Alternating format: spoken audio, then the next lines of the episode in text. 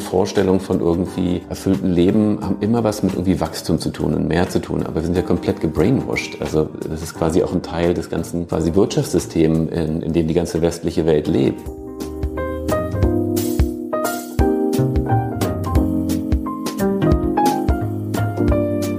Hallo und herzlich willkommen im Sinneswandel Podcast. Mein Name ist Marilena Behrens und ich freue mich, euch in der heutigen Episode zu begrüßen. Wir befinden uns mittendrin im Wandel. Oder vermutlich war es schon immer da, nur war es selten so offensichtlich, wie unausweichlich ein Wandel in bestimmten Bereichen ist und vor allem noch sein wird. Wandel kann bedrohlich wirken und Chance zugleich sein. Wie können wir also positiv in die Zukunft blicken und Lösungen entwickeln? Wie wollen wir künftig zusammenleben? Mit und als Teil von Natur? Mit diesen Fragen beschäftigt sich nicht nur der Sinneswandel-Podcast, sondern auch Wandelmut ein Projekt des Museums Sinclair House in Bad Homburg. Einerseits in Form einer klassischen Ausstellung, als auch in verschiedenen experimentellen Formaten. Als Teil der Stiftung Kunst und Natur befasst sich das Museum mit den Verflechtungen von Natur, Kunst und Wissenschaft, um so neue Perspektiven auf ihre Zusammenwirken zu eröffnen. Ganz in diesem Sinne wird das Museum zum Schauplatz künstlerischer Arbeiten und Experimente, die auf ihre ganz eigene Art den Wandel und den Mut, ihn zu gestalten, präsentieren. Wandelmut, das sind Künstlerinnen und Künstler, deren Projekte Mut machen, Gewohntes zu hinterfragen und gemeinsam zu erträumen, wie die Zukunft aussehen könnte. Und einen Teil dieser Kunstschaffenden und Zukunftsdenkerinnen und Denker durfte ich persönlich kennenlernen. Denn Wandelmut ist auch eine dreiteilige Podcast-Reihe, die in Zusammenarbeit mit dem Museum Sinclair House und der Stiftung Kunst und Natur entstanden ist. Dafür habe ich die bildende Künstlerin Antje Majewski, Autor und Kurator Lukas Feireis und den Transformationsforscher Felix Bär jeweils in Berlin besucht und mit ihnen über den Mut, Wandel zu gestalten und was es dafür bedarf, gesprochen.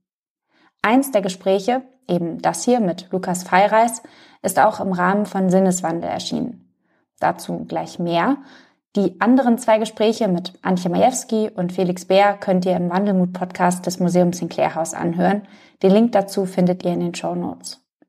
Jetzt aber erstmal zu Lukas Feireis. Wir befinden uns in Berlin-Kreuzberg. Genauer gesagt im Atelier von Lukas Feireis. Der Kurator und Autor arbeitet in der internationalen Vermittlung von Kunst, Design, Kultur und zeitgenössischer Reflexivität, jenseits disziplinärer Grenzen. Perspektivwechsel, den Horizont erweitern, das bedarf es auch, um den ökologischen und sozialen Veränderungen unserer Zeit gestaltend, kreativ und beherzt begegnen zu können. Darum habe ich Lukas Feireis besucht, um mit ihm über seine Arbeit zu sprechen mit der er in der aktuellen Wandelmut-Ausstellung vertreten ist. There are walls that want to prowl. Eine Installation, die sich im Kern mit der Frage befasst, wie sehen nachhaltige Alternativen zum konventionellen Bauen und Zusammenleben aus? Um das herauszufinden, haben Architekt Leopold Banchini und Künstler Lukas Feireis Lloyd Kahn, ein Pionier des nachhaltigen Bauens, in seinem selbstgebauten Haus in Kalifornien besucht. Die daraus entstandene Installation verbindet Kahns Gedanken mit der Gegenwart und wirft die Frage auf, wie Architektur und nachhaltige Lebensweisen zusammengedacht werden können. Wie aber kann das gelingen? Um Antworten auf diese Frage zu erhalten, habe ich mich mit Lukas Feireis unterhalten.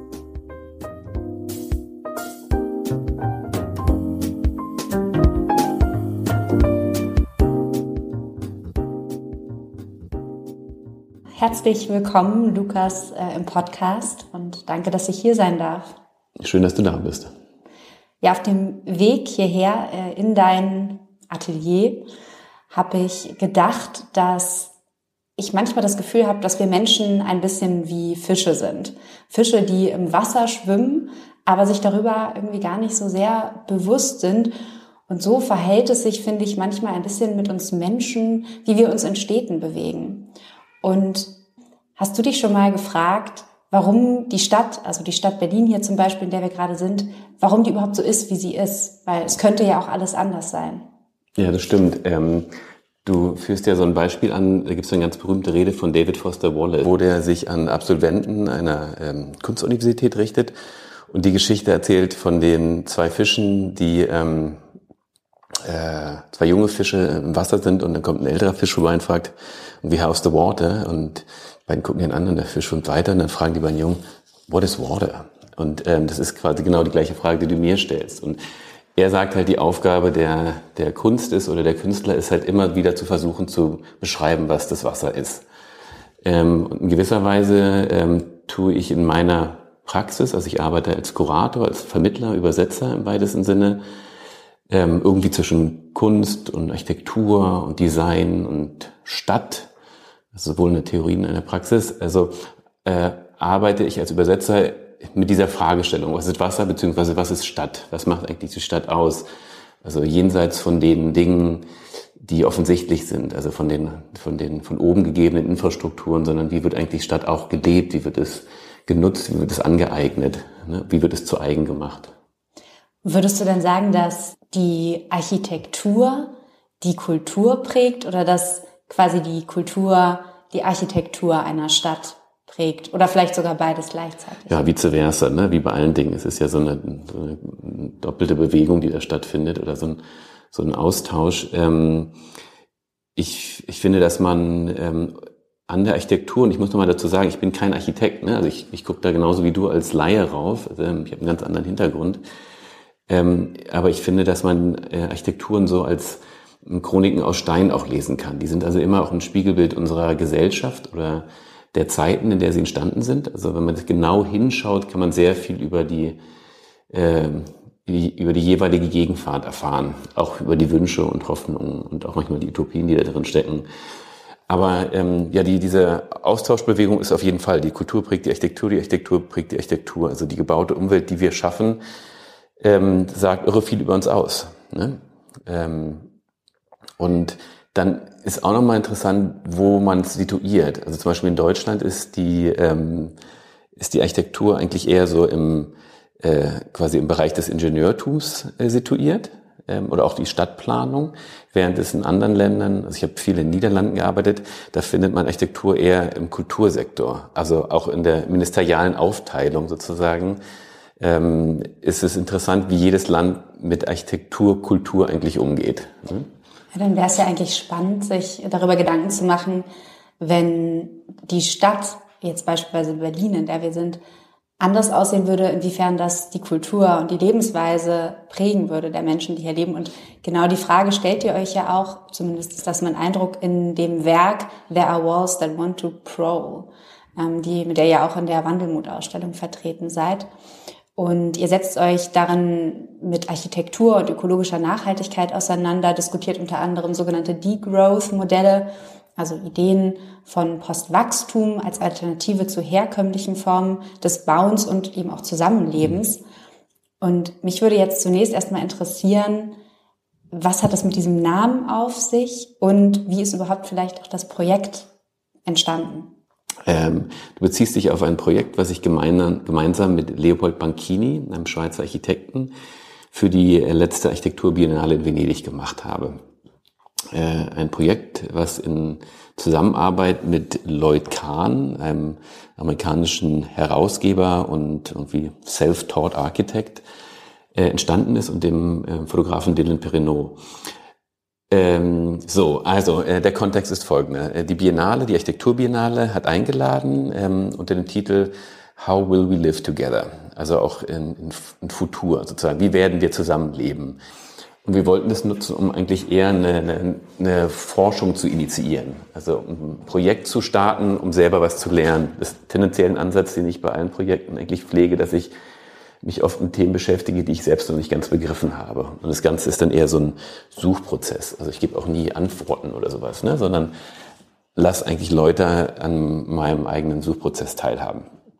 So, und ähm, dann haben wir überlegt, was könnte das sein? Äh, und kamen dann auf eine Publikation ähm, aus dem Jahre 1972, Shelter von Lloyd Kahn. Und ähm, ist so ein Kompendium ähm, von ähm, ja, Beispielprojekten, also selbstgebaute Architektur, Architektur ohne Architekten, von äh, Eigenheimen bis irgendwie so Community Buildings, ähm, aber alles so mit Zeichnungen, äh, wie man was baut, also so eine Do-it-yourself-Anleitung. Mhm. auch ästhetisch irre toll. Und derjenige, der es herausgegeben hat, ähm, war dann zu über unsere Überraschung noch am Leben. Äh, Lloyd Kahn, 86 Jahre alt, der lebt seit wie 40 Jahren mit seiner Frau auf dem gleichen Grundstück außerhalb von San Francisco. Pionier des grünen Bauens. Absoluter Pionier des grünen Bauens und halt auch einer der ähm, äh, Mitherausgeber des Whole Earth Catalog. Dann haben wir quasi die Webseite gefunden, gesehen, dass er auch aktiv ist, dass er auch mit 86 irgendwie auf Instagram total am Start ist mit irgendwie 15.000 plus Followern und haben ihm einfach eine E-Mail geschrieben. Also wir würden irgendwie eine, gerne eine Arbeit über ihn machen eigentlich so. Und dann kam eine Rückmeldung, so ja, also erzählt mal mehr. Und dann haben wir spontan äh, einen Flug gebucht und sind, ähm, das war kurz noch vor Corona, nach San Francisco geflogen. Ich wollte gerade sagen, wie können wir uns das vorstellen? Das ist natürlich sehr, sehr spannend, so eine Lebensweise von einem Pionier des grünen Bauens, der schon damals so ja, Ideen hatte, die, die heute noch Aktualität besitzen. Oder Abs wieder. Absolut, absolut. Ist doch total toll. Also dann dahin, dann musstest du irgendwie anderthalb Stunden rausfahren und kommst in so eine Community, wo die bewusst alle Straßenschilder abgenommen haben. Man weiß auch gar nicht, wann man eigentlich in die Ortschaft reinfährt und wann nicht. Dann über so Holperwege kommst du dann auf dieses Grundstück. Äh, alles selbst gebaut und alles irgendwie aus Material, was er von irgendwo anders her hatte. Ähm, und dann sitzt äh, dieser kleine Mann wahnsinnig aktiv ähm, ähm, in seinem, äh, seinem Büro sozusagen, wo er noch die Publikation mit, mit Kleber und Schere macht. Also der, also es ist alles analog. Also der, der, der tippt was, druckt's aus, schneidet's aus, legt's auf ein Blatt Papier, ein Foto, druckt's aus, also und so entstehen so diese Bücher. Und dann haben wir halt einen Tag mit ihm verbracht und irgendwie ein langes Interview geführt, ähm, sind durch sein Grundstück mit ihm gelaufen, mit ihm und seiner Frau, haben da Fotos gemacht. Und das war sozusagen der Startschuss für, für unser Projekt. Und daraus ist dann quasi eine, äh, ja, quasi eigentlich eine einjährige Forschungsarbeit entstanden, die sich immer wieder mit den Arbeiten von Lloyd Kahn auseinandersetzt, die aber auch in Dialog setzt mit den Arbeiten von Leopold Panchini, der als, als junger Architekt quasi eigentlich ganz ähnlichen Ansätzen folgt. Und daraus wiederum ist eine Installation entstanden, eine multimediale mit quasi Fotoarbeiten, mit ähm, Holzmodellen von Arbeiten von Lloyd Kahn oder aus seinen Büchern, Projekten von, von Leopold und gleichzeitig so eine Art Tableau, wo diese ganzen Publikationen ausgestellt wurden. Und vielleicht noch einmal, weil du das noch nicht beantwortet hast und ich sehr neugierig bin, der Titel der Walls that want to prowl, also auf Deutsch übersetzt, ich hoffe, das ist richtig. Es gibt Mauern, die sich anschleichen wollen. Was hat es damit auf sich? Ja, das ist eigentlich ganz, ganz banal. Also in diesem Shelter-Buch ähm, gibt es immer wieder so Geschichten von den Leuten, die in diesen Häusern leben. Also ähm, das Schöne an diesem Shelter-Buch ist, dass es nicht nur Anweisungen sind, wie man Häuser baut, sondern man hört auch die Geschichten von den Bewohnern. Und bei einem Haus ähm, gibt es ein Gedicht, ein Gedicht von einem Bewohner. Und eine Zeile in diesem Gedicht ist eben jener Titel, There Walls That Want to Prowl. Und dann there, there Windows That Want to, ich weiß nicht, also es ging darum sozusagen, wie, die, wie sich das Haus verselbstständigt und ein Eigenleben hat und irgendwie hinausziehen will in die, die weite Welt. Und äh, wie so oft äh, entstehen Titel ja manchmal auch zufällig. Also wir blätterten durch das, ähm, durch das Buch und durch die Publikation und und auf einmal bin ich an diesem Satz hängen geblieben und dachte, okay, der ist irgendwie so poetisch und sagt auch so viel über so ein auch quasi irgendwie ephemeres Verständnis von Architektur. Also was, was nicht, Architektur, die nicht statisch oder fest ist, sondern sich irgendwie auch bewegt und ähm, nicht an einen Ort gebunden ist.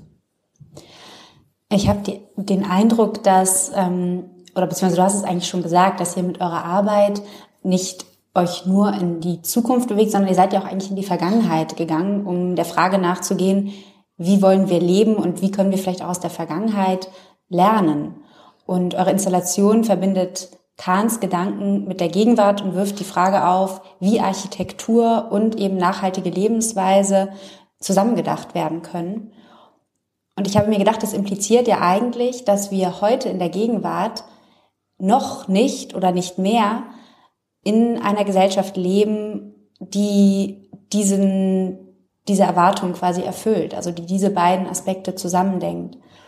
Deswegen würde ich gerne wissen, weil der Titel dieses Podcasts lautet ja Wandelmut oder der Reihe, welche Art von Wandel denkst du könnte, könnten wir gut gebrauchen?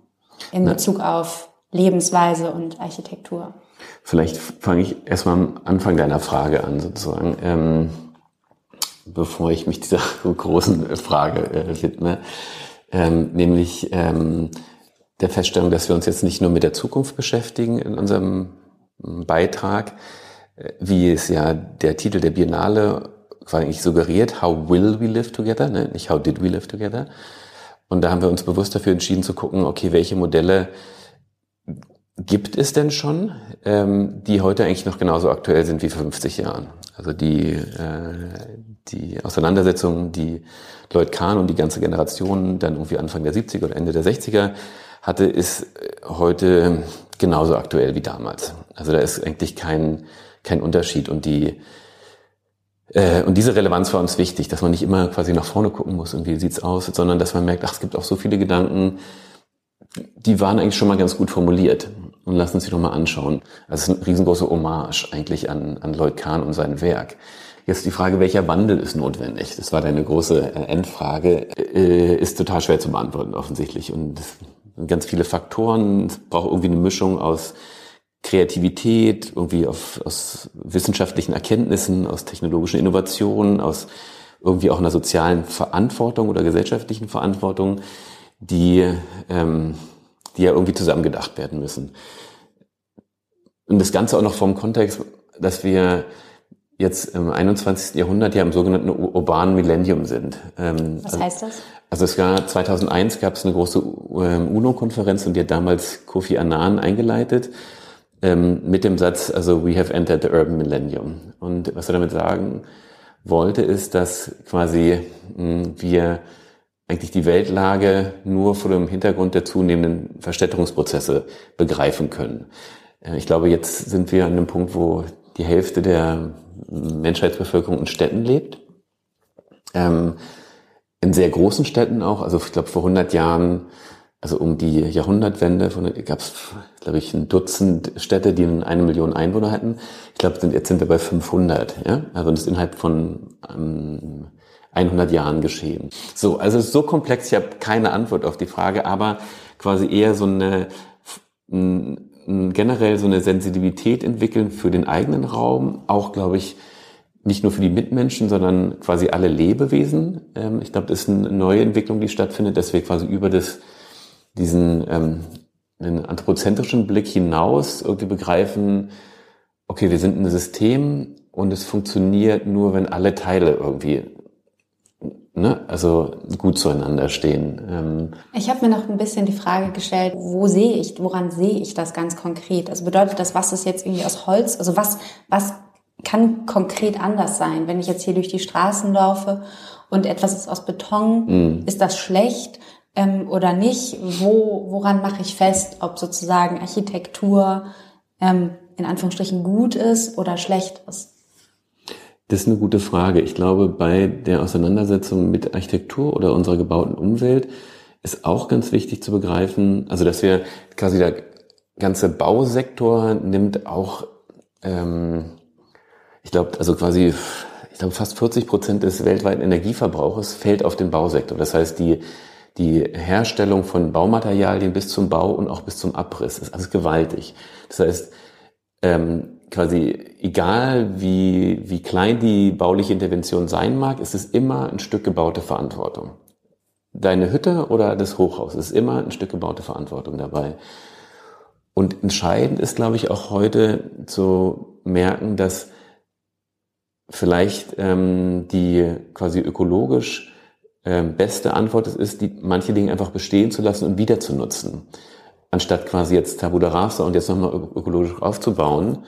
Und das ist ja ein Phänomen, was man seit ein paar Jahren schon beobachtet. Jetzt in Berlin kennt man es besonders, also quasi wie alte Industriegebäude ähm, quasi von der Kreativindustrie dann übernommen werden oder wie auch immer anders ähm, äh, genutzt, dass man quasi Gebäude eher längerfristig denkt mit unterschiedlichen Nutzungen.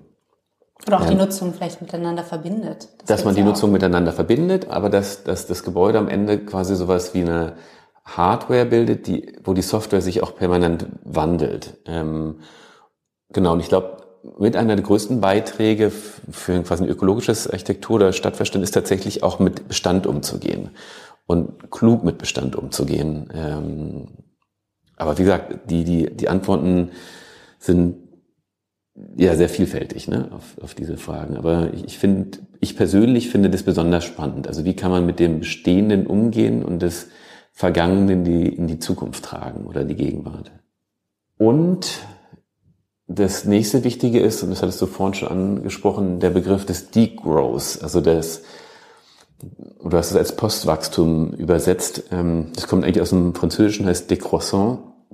Und für einen quasi positiven Wandel, glaube ich, kommt ganz viel aus der Richtung dazu. Also, dass man begreift, es kann nicht immer weitergehen mit diesem Wachstum und Wachstum, sondern eher so ein, ja, ein Moment der Rückbesinnung stattfindet. Also mit weniger geht's auch. Aber es ist ja auch ganz interessant, wenn man sich die Frage stellt, bedeutet das denn wirklich eine Reduzierung, also beispielsweise auch eine Reduzierung von Lebensgenuss ähm, und einem, einer Minimierung von Wachstum, wie wir es kennen, oder kann es nicht vielleicht auch mehr bedeuten? Also es gibt ja die sogenannte Small is Beautiful Bewegung, an die muss ich jetzt denken. Also müssen wir uns nicht vielleicht eigentlich auch die Frage stellen, was brauchen wir eigentlich für ein gutes Leben?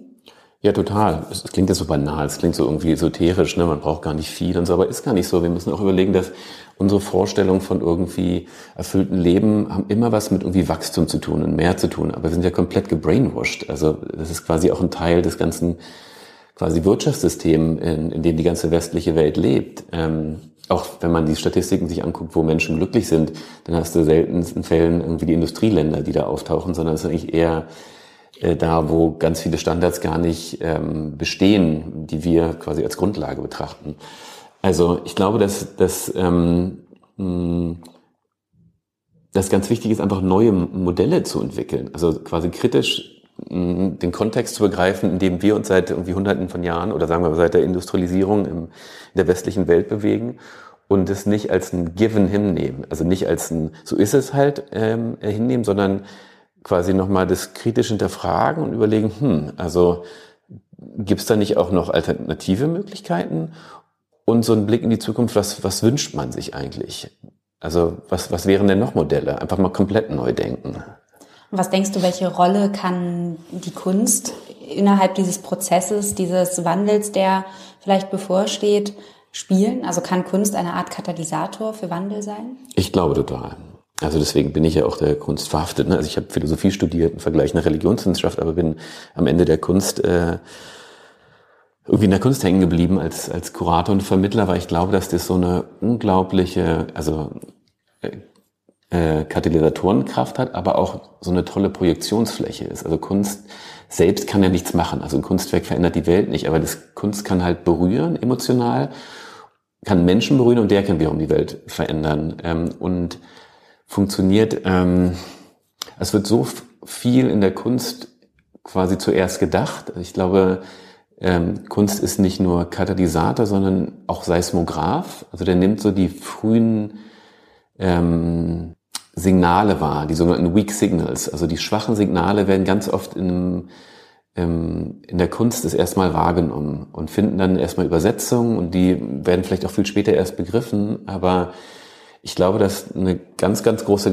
Kraft in der Kunst liegt und die auch ganz wichtig ist für eine Gesellschaft, um äh, voranzukommen. Ist auch eine Riesenthematik jetzt im letzten Jahr. Während Corona, was ist eigentlich wichtig? Was braucht der Mensch eigentlich, um wieder irgendwie glücklich zu leben? Und da wurde sofort die Kunst erstmal abgeschnitten. Okay, das ist nochmal so ein bisschen so die Garnitur oben drauf, aber das brauchen wir nicht. Und dann haben wir relativ schnell festgestellt, doch, das brauchen wir doch ganz schön dringend. Und wir brauchen Projektionsflächen, wir, wir müssen spekulieren können, wir müssen imaginieren können. Das ist, also, ist, glaube ich, essentieller Teil des, des Menschseins. Apropos Imaginieren und Projektionsfläche, du hast es vorhin schon erwähnt, äh, Shelter lautet ein Titel von Kahns ähm, Projekten. Und äh, das bedeutet auf Deutsch Unterschlupf oder auch Schutz. Und mich würde interessieren, wenn du diesen Begriff hörst, Shelter oder Unterschlupf, was löst das in dir aus? Was hm. siehst du vielleicht? Ich sehe ein, ähm, ein Haus in Ligurien auf dem Berg, fünf Kilometer vom Meer entfernt. Ähm, es ist quasi äh, Familiendomizil ähm, in Italien, wo ich quasi seit meiner Kindheit, also seit ich geboren bin, eigentlich jeden Sommer meines Lebens verbracht habe. Also, also wirklich die ehrliche Antwort wäre genau das. Also ich denke sofort an dieses Haus. Also so eine, ein Heim oder eine Heimat. Ähm, ich fühle mich da viel geborgener und viel mehr zu Hause, als ich es in Berlin tue. Also ich bin Berliner, bin hier geboren und liebe die Stadt und äh, nutze die in aller Vielfalt, aber mein, ähm, mein Shelter ist dieses ligurische Dorf, das Haus in diesem ligurischen Dorf. Dann sich, erübrigt sich fast meine, meine letzte Frage, aber vielleicht ähm, hast du auch auf die eine, eine andere Antwort noch. Und zwar, was denkst du, gibt es schon heute Orte guten Lebens, wo du denkst, dass sich Menschen zu Hause gut fühlen können und gut zusammenleben können, auch mit Umwelt und Mitwelt? Äh, ja, ich denke, das hat irgendwie, also die, die meisten von uns haben das irgendwo. Ne? Man kann es der Balkon sein, kann es ein Teil der Wohnung sein. Also es sind ja so kleine Bereiche, die man für sich als so ein ähm, Safe Space absteckt. Ne? Also ein Ort, wo man irgendwie sich sicher fühlt und geborgen fühlt und wo man einfach man selbst sein kann. Und ich glaube, dass ähm, das beginnt im ganz Kleinen. Das beginnt irgendwo bei einem Zuhause. Ähm, und da gibt es natürlich viele Kommunen, die das auch nochmal versuchen auf einem größeren Maßstab. Das gibt es in jedem Land, in jeder, in jeder Größe. Hast du da ein praktisches Beispiel? Bist du mal einem Ort vielleicht begegnet, der dich besonders vielleicht nachhaltig beeindruckt hat? Also mich hat besonders nachdrücklich beeindruckt, also wirklich, ist das, das Haus von Lloyd Kahn. Also wir waren alle ziemlich sprachlos. Das war auf jeden Fall so ein Moment, wo ich dachte, okay, das ist irgendwie so Hashtag Life Goals. Also das da willst du irgendwie auch landen. Ne? Der hat seine 40 Acres da und alles selbst gebaut, äh, die Hühner ähm, und äh, also äh, alles mögliche Gemüse, seine Marihuana pflanzt er selbst an und also es war irgendwie alles so, der war echt autonom. Das war gleichzeitig ein irre weltoffener Mann, ne? der quasi dann seinen Blog schreibt und auf Instagram macht mit 86 Jahren. Also der, das war schon ein schönes Beispiel. Also auch so wie, wie, Leben, wie ein Leben möglich ist. Dann bin ich sehr gespannt, das weiterhin auch zu beobachten, wie sich das entwickelt, weil einige von diesen Gedanken ja jetzt wieder zurückkommen, wie man ja auch in eurer Arbeit sehen kann, dass Vergangenheit, Gegenwart und Zukunft sich nicht ausschließen, sondern im Gegenteil auch gut miteinander verbinden lassen. Und ich danke dir sehr für diese Eindrücke und vor allem für das Gespräch. Ich danke dir. Danke euch fürs Zuhören und hoffe, dass euch das Gespräch mit Lukas Feireis gefallen hat. Alle weiteren Infos zu Lukas Arbeiten und zum Wandelmut-Podcast findet ihr in den Show Notes. Ansonsten, wenn euch die Episode gefallen hat, dann teilt sie gerne mit Freunden und oder unterstützt uns gerne via Steady oder PayPal. Alle Infos dazu in den Show Notes. Mein Name ist Marilena Behrens und ich sage bis zum nächsten Mal im Sinneswandel-Podcast.